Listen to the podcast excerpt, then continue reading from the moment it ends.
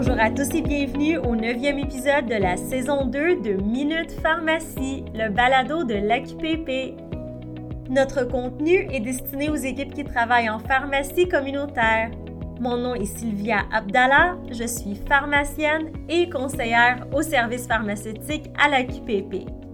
Aujourd'hui, le 30 octobre 2023, on va résumer nos bulletins des deux dernières semaines et on répond à la question d'un auditeur.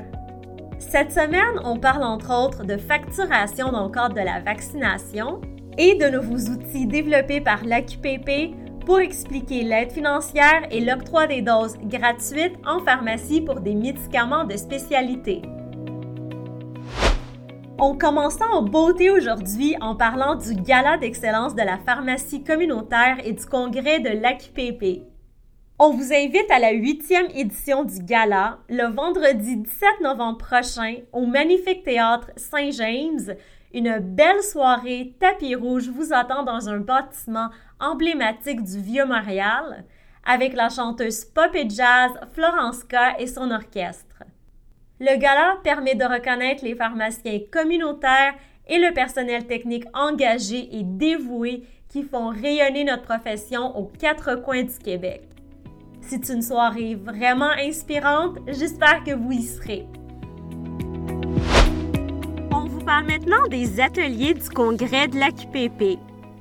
Au congrès, ça va être l'occasion de prendre le pouls des dernières tendances, de faire un état de la situation et aussi de parler des enjeux qui touchent notre réseau. Les conférenciers sont des experts reconnus dans leur domaine qui vont vous apporter de nouvelles perspectives. Au congrès, on propose six options d'ateliers pratiques en plus d'une présentation pour les entreprises pharmaceutiques.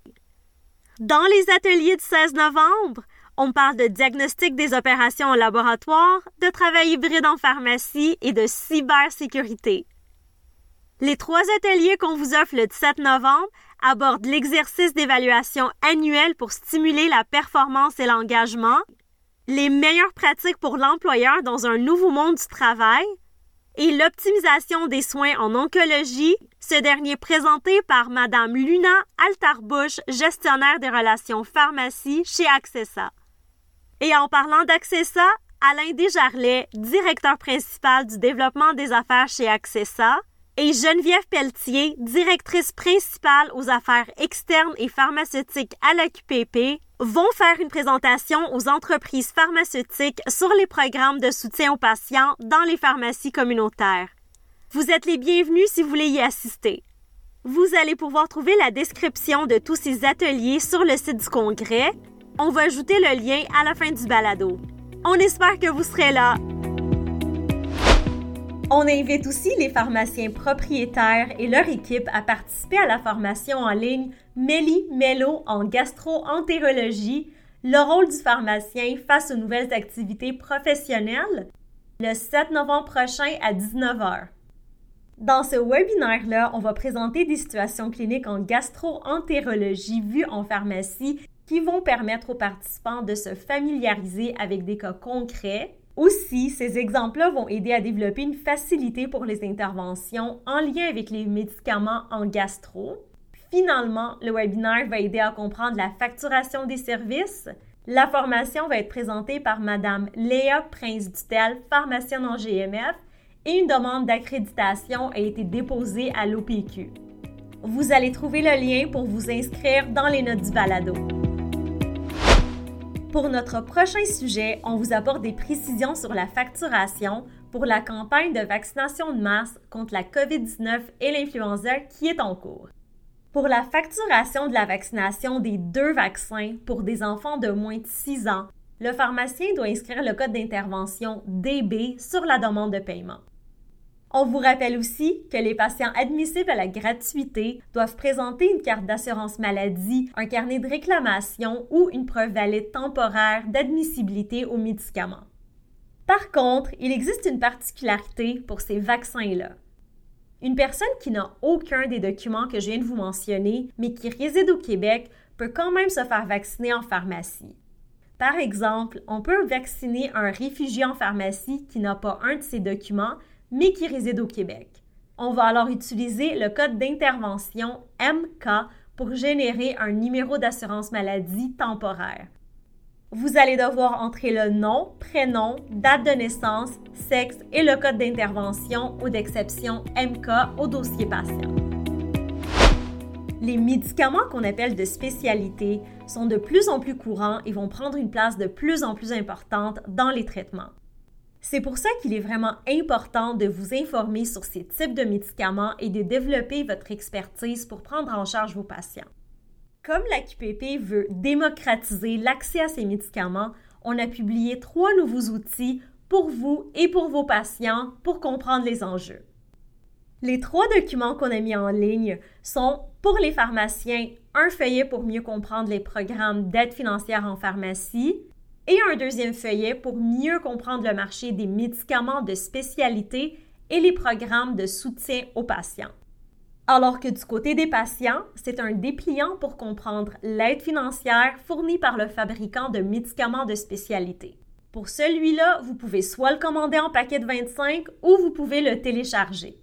Vous allez trouver ces documents dans la section Outils, puis Documentation de l'espace pharmacien du site monpharmacien.ca. On espère que ces outils vont vous être utiles. Pour la question d'un auditeur, on nous a demandé comment et dans quelles circonstances on peut effectuer des transferts de doses de vaccins de la santé publique.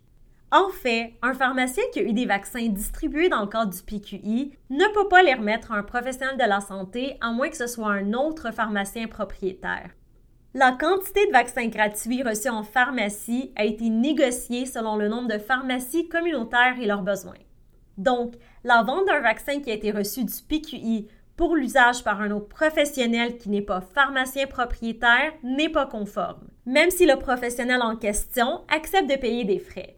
Cette vente-là pourrait être considérée comme un avantage relatif à l'exercice de la profession.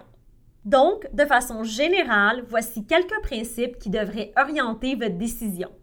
On devrait commander les doses de façon responsable, conserver les vaccins dans l'emballage original en maintenant l'intégrité de la chaîne de froid, compléter le registre de transfert et facturer les frais de grossiste à la pharmacie réceptrice, et conserver toute documentation en lien avec le transfert. Vous trouverez les consignes complètes dans les notes du balado. On espère donc que ces détails vous apportent plus de clarté dans la gestion de vos doses lors de cette campagne de vaccination de masse. C'est ce qui conclut ce neuvième épisode de la saison 2 du balado Minute Pharmacie de l'AQPP. On vous rappelle de consulter les ressources de l'AQPP pour rester bien informé au sujet de votre profession et des activités de votre association, dont les bulletins de la QPP, son site Internet et les formations offertes. Si vous travaillez dans une pharmacie communautaire, demandez à votre employeur la clé secrète de votre pharmacie pour pouvoir vous connecter à l'espace pharmacien du site monpharmacien.ca et accéder à nos nombreux services. N'hésitez surtout pas à nous faire part de vos questions et commentaires. À bientôt!